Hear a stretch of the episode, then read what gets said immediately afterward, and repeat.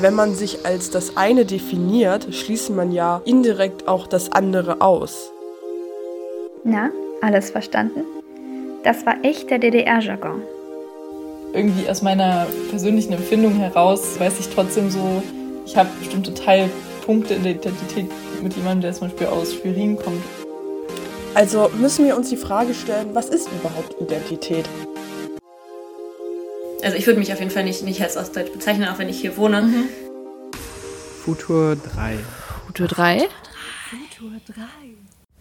Hallo und herzlich willkommen zum Futur 3 Podcast, dem Podcast des Jugendgremiums der Staatlichen Kunstsammlung Dresden. In dieser Folge reden wir über Ostdeutschland, Identität, Kunst und was das überhaupt noch mit uns und unserer Generation zu tun hat. Denn wir sind alle nach der friedlichen Revolution geboren worden und haben daher den Staat DDR nie wirklich miterlebt. Diese Podcast-Folge soll deshalb eine Art Vorüberlegung sein für die Ausstellung Revolutionary Romances, die erst im nächsten Jahr 2023 im Albertinum stattfinden wird und sich mit KünstlerInnen in der DDR und ihren Beziehungen ins Ausland beschäftigt. Zum Einstieg hat sich Jay zunächst mit der Frage beschäftigt, was eigentlich Identität ist und was das im Bezug auf Ostdeutschland bedeutet. Hallo, hier ist Jay vom Jugendbeirat der SKD und ich will euch heute etwas über Othering-Prozesse in Ostdeutschland erzählen. Aber erstmal die Frage, was ist Othering überhaupt? Othering ist eine Form von Gewalt, die als anders beschriebenen sind von Diskriminierungen betroffen und haben deswegen wenig Möglichkeit, sich gegen die Zuschreibungen zu wehren. Um erstmal zu wissen, ist Othering erstmal ein komplett normaler Prozess, den ähm, viele anwenden. Immer sich auch zum Teil von anderen abzugrenzen. Man kennt zum Beispiel auch nur die eigene Realität und dann stigmatisiert man ähm, leicht die Realitäten von anderen. Das sieht man zum Beispiel auch in Rassismusforschungen. Das ist auch gar nicht mal was, was Schlimmes gemeint, aber man hat eine gewisse Vorstellung von einer gewissen Kultur und die reproduziert man. Und das sind Othering-Prozesse.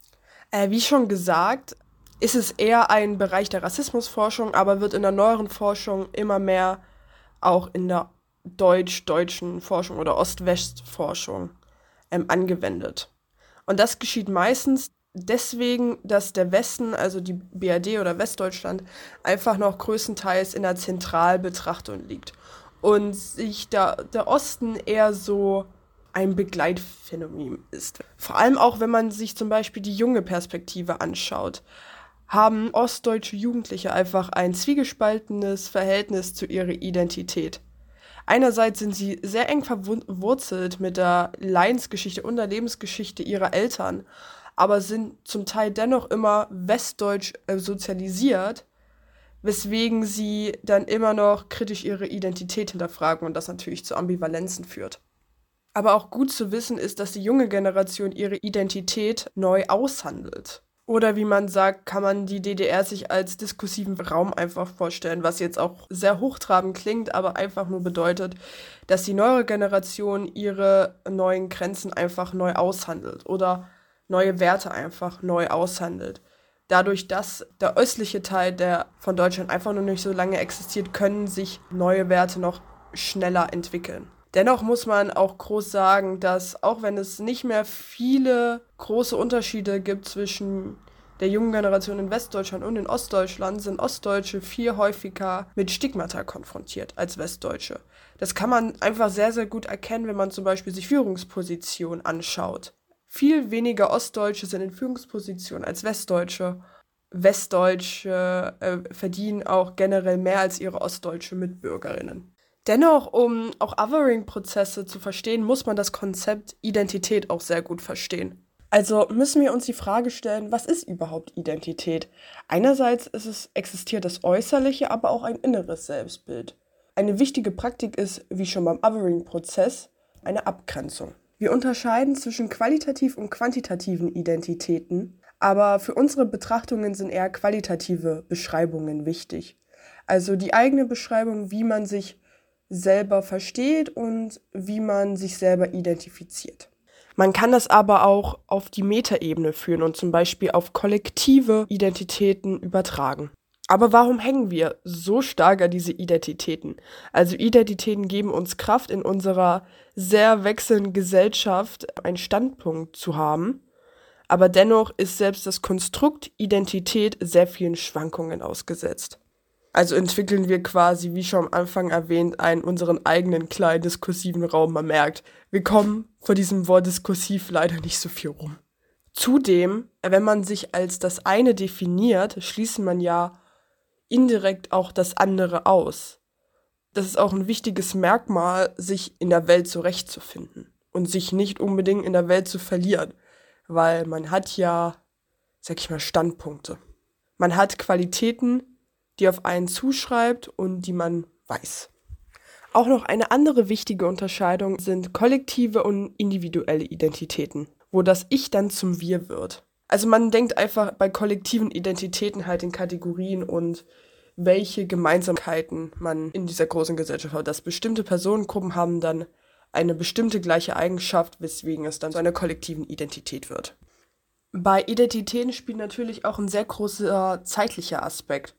Zum Beispiel ist ein wichtiger Aspekt die zeitliche Eingrenzung. Vor allem in der Spätmoderne werden die immer schwammiger und fluider, weil zum Beispiel man häufiger zum Beispiel den Beruf wechselt oder auch häufiger die Stadt wechselt, in der man lebt. Ein weiterer wichtiger Aspekt ist zum Beispiel die Temporalisierung. In jungen Jahren zum Beispiel identifiziert man sich eher mit Lifestyle-Attributen. Also man ist zum Beispiel ein Hip-Hopper, ein Raver, ein Punk ein wichtiger Aspekt ist die Kontextualisierung von Identitäten. Man sammelt in seinem Leben relativ viele Identitäten auf, die sich halt in verschiedenen Facetten einteilen. Also man ist zum Beispiel einmal Student, man hat irgendwie seine Lifestyle-Richtung, man hat vielleicht noch ein Hobby, spielt Basketball oder sowas und das teilt sich dann in sehr vielen Facetten auf. Aber was bringt das uns weiter zu Ost- und westdeutschen Identitäten. Also vor allem ist das wichtig für die Nachwendegeneration, weil man muss ja erstmal überhaupt definieren, welche Attribute mit Ostdeutsch assoziiert werden und welche nicht.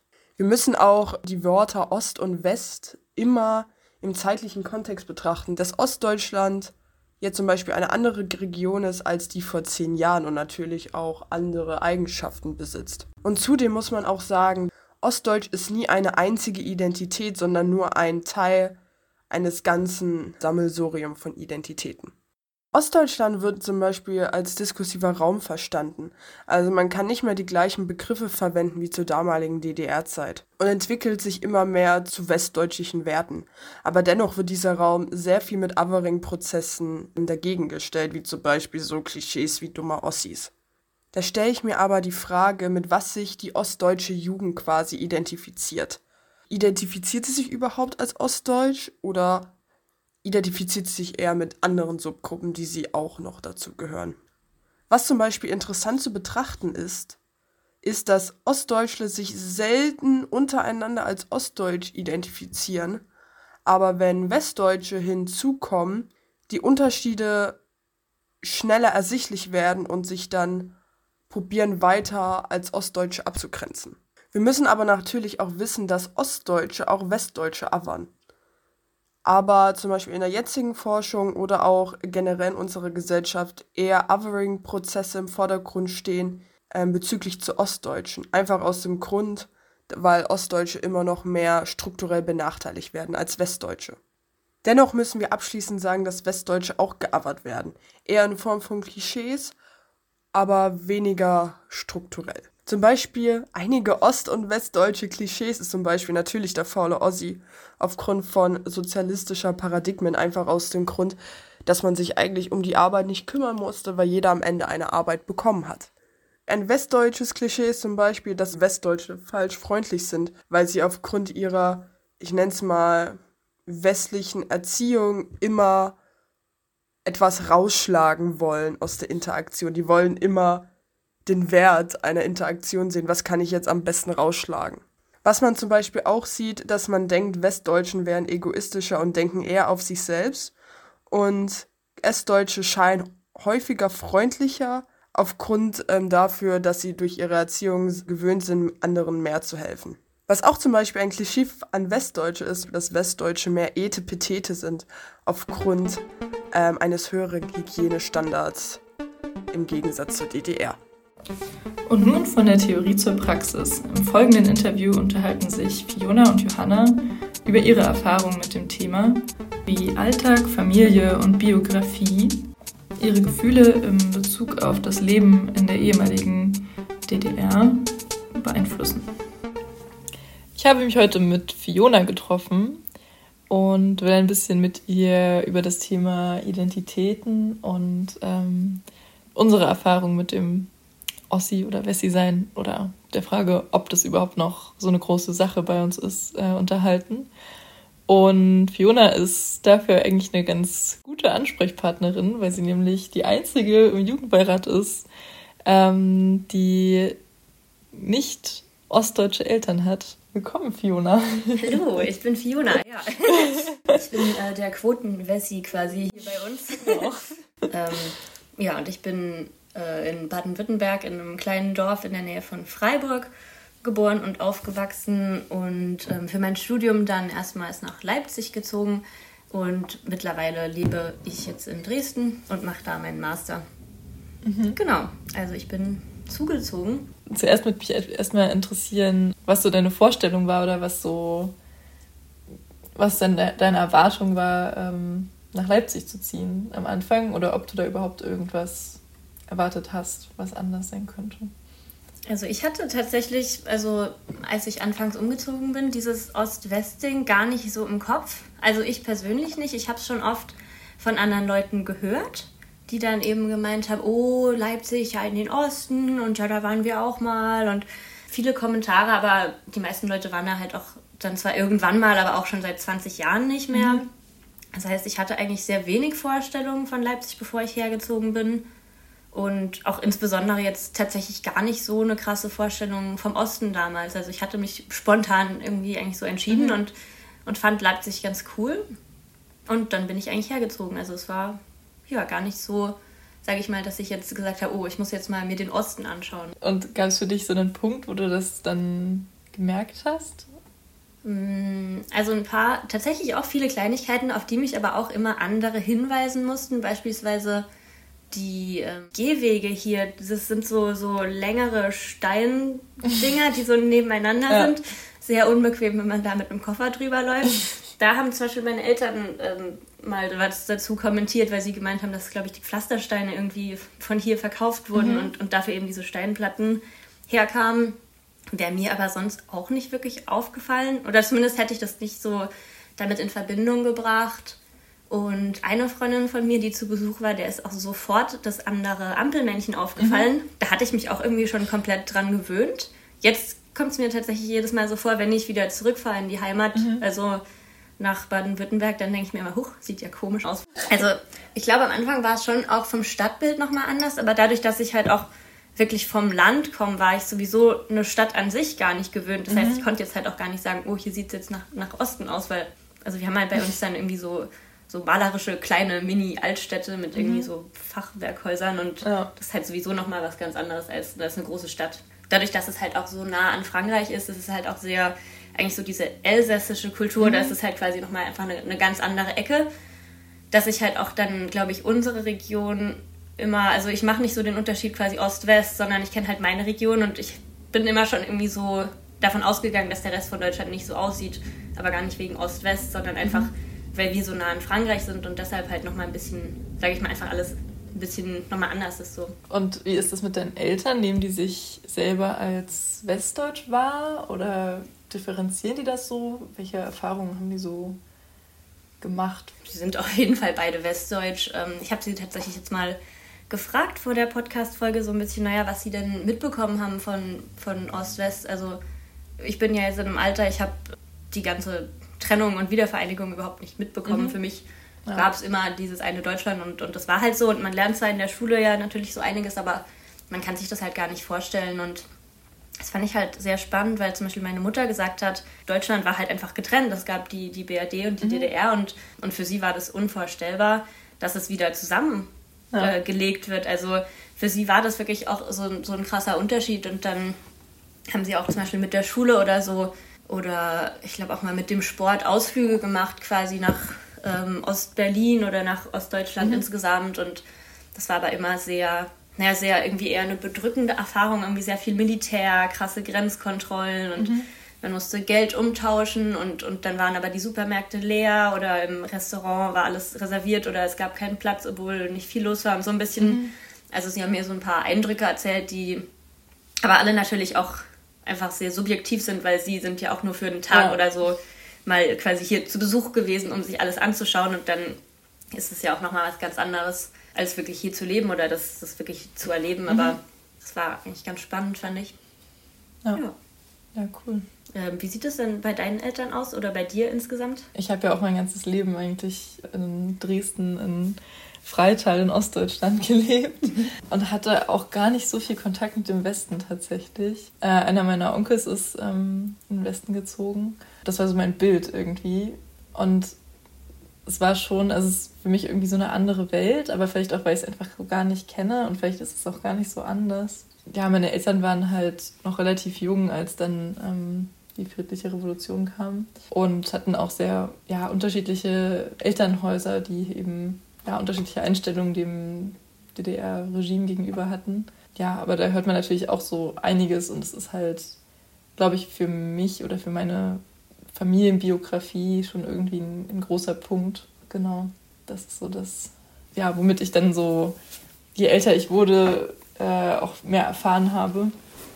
Ja, dann auch bestimmte Identifikationen damit hatte, obwohl ich ja nie in, einem in der DDR gelebt habe und ja auch schon einige Zeit vorbei war, nachdem ich geboren wurde. Ich finde es also super spannend, einfach auch, wie man da doch einfach Dinge mitbekommt. Also tatsächlich für mich war das früher nie so ein, so ein großes Thema und auch seit ich umgezogen bin, bekomme ich halt eher noch davon was mit oder denke auch eher mal drüber nach, also so dumm das jetzt auch klingt. Ähm, aber es, also ich hatte es halt gar nie so, so krass auf dem Schirm, aber es sind ja schon Sachen, die auch irgendwie teilweise noch präsent sind, weil ja die ältere Generation einfach das ja nicht einfach vergessen mhm. hat. Und aber für mich ist es halt einfach wirklich sehr lange so, so Geschichte gewesen, obwohl mhm. es eigentlich noch gar nicht so lange her ist. Und ich finde halt auch diese, diese Idee von quasi, naja, einer anderen Mentalität oder einer anderen Identität auch irgendwie sehr, naja, sehr interessant, beziehungsweise ich habe auch einfach mal ein bisschen mich belesen, so ähm, universitäres Halbwissen, beziehungsweise einfach generell kollektive Identitäten finde ich sehr spannend, eben auch im, im Bereich jetzt Ostdeutschland, Westdeutschland, mhm. weil man ja schon irgendwie grundlegend so ein paar Ideen hat. Was, was heißt kollektive Identität? Naja, dass man quasi sich ähm, einer Gruppe zugehörig fühlt, sagt man, und sich dadurch auch ein bisschen von der anderen Gruppe abtrennt, aber mhm. auch quasi gemeinsame Werte oder gemeinsame, also irgendwas, was einen verbindet, mhm. auch quasi für sich findet, würde ich sagen. Also ähm, was ich gelesen habe, fand ich auch sehr spannend, dass zum Beispiel viele Leute eben, weil man kann ja so eine Kategorie auch, auch ablehnen, also so eine Klassifizierung ist ja jetzt nichts, also das kann man schon so ein bisschen auch wie so einen Stempel aufgedrückt bekommen, aber mhm. man kann ja auch sagen, ja, das bin ich, ich bin hier ein Teil ja. von, naja, den Ostdeutschen oder man kann sagen, naja, eigentlich ist es keine Kategorie, die für mich wichtig ist und das fand ich auch ähm, interessant. Ich habe zum Beispiel gelesen, dass eben viele in Ostdeutschland, die eben auch zur Wende schon erwachsen waren, ja. auch ein bisschen, sag ich mal, stolz drauf sind, diese, diesen Systemwechsel so überstanden zu haben oder quasi einfach so ein bisschen stolz drauf, quasi, dass man so flexibel ist, dass ja. man sich da anpassen konnte irgendwie.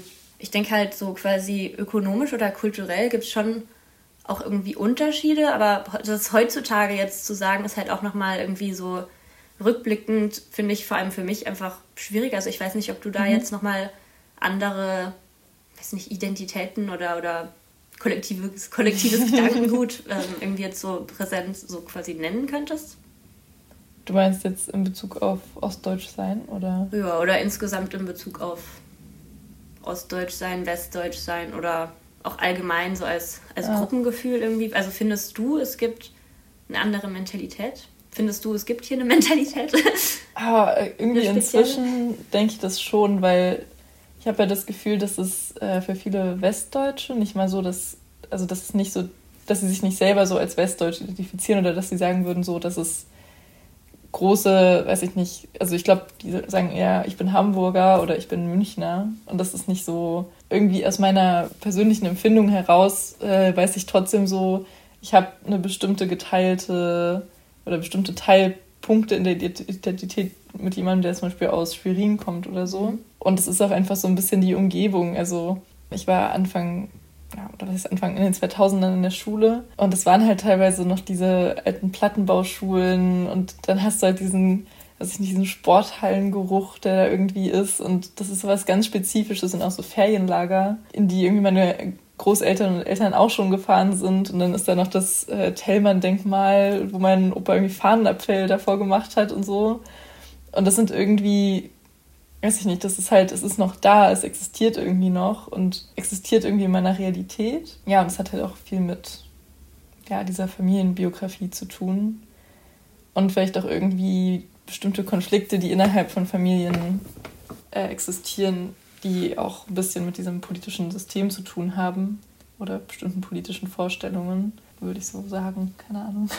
ja. ja. Nee, es also hat mich jetzt zum Nachdenken gebracht. Ich denke, wenn ich da so ein bisschen auf, auf meine Familie oder so blicke, dann ist es zwar auch, also ich habe auch sehr, sehr so lokal oder regional verwurzelt, mhm. aber tatsächlich eher so naja, in, in Baden dann so, ja. also nicht mal auch nur Baden-Württemberg, sondern eher so, so Baden, da hat mhm. man halt nochmal ganz andere Strukturen ein bisschen und also ich habe einfach gerade so ein bisschen auch, auch drüber nachgedacht, eben dadurch, dass das System ja, sage ich mal, dass, dass das westdeutsche System ja dann auch hier, mhm. sag ich mal, drüber rüber geschwappt ist oder ja. dass halt auch, dass sich hier geändert hat, ist vielleicht halt auch diese Idee, dass man halt hier so den Wechsel eben mehr mitbekommen hat als ja. ne, an der Grenze zu Frankreich. Da ja, hat sich halt voll. halt vielleicht gar nicht so viel geändert und deshalb äh, hat man halt auch einfach andere Standpunkte. Ja, irgendwie dieses Ereignis, friedliche Revolution und dann eben, ja, es ist ja auch ein Systemumschwung. Ja. Ähm, der hat ja auch einen ganz anderen Einschnitt in die Biografie von vielen Menschen in Ostdeutschland irgendwie gehabt. Ähm, und ja, am besten ging das Leben vielleicht auch so ein bisschen weiter. Man musste vielleicht den Soli-Beitrag zahlen, aber. ja, total. Also ich glaube, es war schon irgendwie so eine, so eine krasse Nachricht. Wow, es ist, es ist wieder vereinigt mhm. und aber es ist halt nicht so krass, wie wenn man jetzt von einem Moment auf den anderen in, in so ein neues System quasi geworfen ja. wird. Also ein paar Sachen hat meine Mutter auch mal erzählt. Also die waren auch, glaube ich, nach der Wende dann auch, ich glaube, sie haben in Würzburg studiert und sind dann auch nach der Wende mal mhm. in, den, in den Osten gefahren. Ich glaube sogar auch nach Dresden. Die ja. hat mir ein paar Bilder geschickt. Und ja, hat auch gemeint, das war einfach sehr interessant, dass es da anders war. Das war ja dann auch schon danach. Aber ja, ich denke einfach nochmal trotzdem was, ja, was anderes. Ja. Was würdest du denn sagen, so, also für unsere Generation? Ich meine, wir hatten es ja jetzt schon so ein bisschen, aber findest du, es wurde genug aufgearbeitet? Findest du, man müsste da nochmal Gespräche anfangen? Findest du, es gibt da noch, noch wichtige Sachen, die einfach irgendwie untergegangen sind? Ich glaube, es befindet sich alles gerade noch so ein bisschen in dieser Aufarbeitungsphase. Also ich war ja auch mal in Sachsen in der Schule und da ist es schon irgendwie ein Thema gewesen, auch im, im Geschichtsunterricht und so weiter. Und man hat natürlich auch, also es ist ja auch irgendwie ein ergiebiges Thema, weil du hast halt auch noch super viele Zeitzeugen, die irgendwie berichten können und auch innerhalb der eigenen Familie. Bis vor ein paar Jahren hätte ich auch nicht gesagt, dass ich mich eher als Ostdeutsche identifiziere. Also ich finde es irgendwie ein sehr interessantes Thema, was ich für mich noch nicht so richtig äh, abgeschlossen habe, weil ich weiß ja zum Beispiel nicht, ob ich mich jetzt als Deutsch identifizieren würde. Aber ich würde mich vielleicht eher als Ostdeutsch als als Deutsch identifizieren und das ist irgendwie komisch. Ich weiß nicht so richtig. Es ist aber auch so ein Trend und vielleicht ist es auch keine gute Entwicklung, dass es so ein bisschen dieses Nationale wieder hochhebt und es ja weniger so zukunftsgewandt ist, was irgendwie dieses Einheit, diesen Einheitsgedanken ähm, hat. Super faszinierend auch irgendwie dieser Gedanke ein bisschen wenn ich überlege, als was ich mich identifizieren würde, auch schwierig. Ich meine, auch vor allem dadurch, dass ich jetzt auch so viel umgezogen mhm. bin. Ein, ein ganz spannendes Ding bei mir war zum Beispiel auch einfach ähm, der Dialekt. Ich habe halt am Anfang, als ich hergezogen bin, noch schon noch so einen, so einen süddeutschen Dialekt gehabt. Ah. Und darauf wurde ich auch sehr oft hingewiesen. Und dann hat sich das aber mit der Zeit so ein bisschen verwachsen oder ich habe mich halt dann einfach auch ein bisschen einfach, naja, an meine Freundin hier ja. angepasst. So. Dann kam ich irgendwann nach Hause und habe mit den Leuten zu Hause geredet und jemand hat gesagt, aber du hörst dich ja gar nicht an, als würdest du von hier kommen. Und ich war so, ja, wow. ähm, also ich bin schon jetzt ja quasi hier, aber trotzdem, also ich würde mich auf jeden Fall nicht, nicht als Ostdeutsch bezeichnen, auch wenn ich hier wohne. Mhm. Aber wenn ich jetzt so überlege, so, ja, also es, es, ist auch interessant, wenn man von einem Ort zum anderen zieht, ja. wenn man auch diese, diese verschiedenen, sag ich mal, Identitäten, geteilten Ideen und so mitbekommt, wie man sich auch immer so ein bisschen anpasst oder wie man auch Sachen einfach gar nicht mehr wahrnimmt, die mhm. unterschiedlich sind. Die halt im Alltag Und deshalb kann es halt auch sein, dass, dass ich jetzt vielleicht auch gar keine so gute Person bin, um hier jetzt irgendwelche Unterschiede aufzutun, weil ich mich einfach an beides irgendwie gewöhnt habe mhm. und es mir einfach nicht mehr, also schlicht und einfach nicht mehr auffällt. Weder das eine noch das andere. Ja, ich finde es auf jeden Fall äh, richtig interessant, dieses Gespräch mit dir zu führen und mal eine andere Perspektive drauf zu hören. Und ich glaube, das wird auch bei jedem unterschiedlich sein. Ähm, aber es ist eigentlich mal eine interessante Frage, sich damit zu beschäftigen, wo kommen diese Punkte meiner Identität her, womit kann ich mich irgendwie ja, identifizieren, wo sehe ich mich irgendwie. Ja, sich auch quasi ein bisschen, sag ich mal, selber in der deutsch-deutschen Geschichte ja. zu verorten und eben auch, ich finde es auf jeden Fall schön und wichtig, dass man eben nicht, nicht nur Unterschiede sieht und nicht nur jetzt so kategorisiert, ah, aus sie, wer sie und so, sondern mhm. dass man halt auch einfach ein bisschen trotz allem die, die Gemeinsamkeiten hat. Auch wenn, also ich will jetzt hier gar nicht so krass, wir sind ein deutsches Volk. ähm, aber ich finde es immer wieder ein schöner Anschluss, drüber nachzudenken und wie du gesagt hast, auch eben das ist ein Punkt zu nehmen, über sich selbst nachzudenken. Ja, stimmt. Danke fürs Gespräch, Fiona. Danke für dein Gespräch. Auch Sprache ist ein wichtiger Bestandteil unseres Alltags und auch diese kann geprägt sein von Geschichte und vor allem Identität. Deshalb hat sich Juliane ein bisschen eingehender mit dem Thema beschäftigt und wird euch gleich ein bisschen über die Besonderheiten und vielleicht auch ein paar lustige Fun Facts in Bezug auf das Thema Sprache und Ostdeutschland erzählen. Bis heute findet man in unserer Sprache noch Spuren der deutschen Teilung. Vollkommen alltägliche Sachen können völlig verschiedene Namen haben. Ein Beispiel? Wie nennt ihr Eier, Milch und Mehl, zu einem Teig verrührt und in der Pfanne gebraten? Wenn eure Antwort jetzt Pfannkuchen ist, dann benutzt ihr die Bezeichnung, die in der BRD gebräuchlich war. Im Berliner Raum sagte und sagt man zu diesem Essen nämlich Plinse – und im Rest der DDR Eierkuchen. Als geborene Sächsin benutze ich dieses Wort bis heute. Pfannkuchen hingegen ist für mich ein marmeladengefülltes Stück Hefegebäck, obwohl man in anderen Regionen Krapfen oder Berliner dazu sagt. Aber dieses Fass lasse ich heute besser zu. Stattdessen soll euch jetzt meine Großmutter von ihrem Tag berichten. Heute Morgen war ich in aller Frühe in der Kaufhalle. Die Äpfel haben nicht mehr an meinen Campingbeutel gepasst, deshalb musste ich sie in der Plastetüte nach Hause tragen. Jagdwurst war im Sonderangebot. Das gibt ein leckeres Jägerschnitzel zum Mittagessen. Vor der Kaufhalle stand wieder der Wagen, der frische Bräuler verkauft. Wie die geduftet haben. Na, alles verstanden? Das war echter DDR-Jargon. Zugegeben, einige Wörter sind etwas veraltet und werden von den jüngeren Generationen nicht mehr benutzt. Aber dass Kaufhalle dasselbe bedeutet wie Supermarkt, ist ja eigentlich nicht abwegig, oder? Und ein Campingbeutel ist ein Rucksack. Der Bräuler ein Brathähnchen. Und dann wäre da noch das Jägerschnitzel. In der ehemaligen DDR versteht man unter diesem Wort eine panierte, gebratene Jagdwurstscheibe. Die wird oft mit Nudeln und Tomatensauce serviert. Könnt ihr euch etwas Leckereres vorstellen? Als Kind fiel mir das echt schwer. Die Tage, an denen es Jägerschnitzel in der Schulspeisung gab, waren die besten. Schnitt zum Sommerurlaub. Ich sitze mit meiner Familie in einem Restaurant irgendwo im bayerischen Wald. Auf der Karte steht Jägerschnitzel. Natürlich bestelle ich das. Ich liebe Jägerschnitzel. Kurze Zeit später hatte ich ein paniertes Kalbsschnitzel in einer Pilzsahnesoße vor mir auf dem Tisch. Nicht, was ich wollte, aber definitiv, was ich bestellt hatte. Wann feiert ihr eigentlich den Kindertag? In der DDR und im ganzen Ostblock feierte man den Internationalen Kindertag am 1. Juni. Bis heute wird der Feiertag an dem Datum in fast allen ehemaligen DDR-Gebieten begangen und gilt auch weiter als Internationaler Kindertag. Aber Plot Twist. Es gibt noch einen zweiten Kindertag, den Weltkindertag und der wird in der BRD traditionell am 20. September begangen. In Thüringen gilt dieser Tag seit 2019 sogar als gesetzlicher Feiertag. Und auch Österreich feiert an diesem Datum. Die Länder Kanada, China, Russland und die Schweiz hingegen haben sich auch den 1. Juni ausgesucht. Ich persönlich hätte ja nichts gegen zwei Kindertage im Jahr. Wobei, vielleicht feiert man den zweiten Kindertag ja schon zu Weihnachten. Zu Weihnachten? An Weihnachten? Na, egal. Es mag in der deutschen Sprache bis heute kleine Unterschiede zwischen dem ehemaligen Osten und dem ehemaligen Westen geben.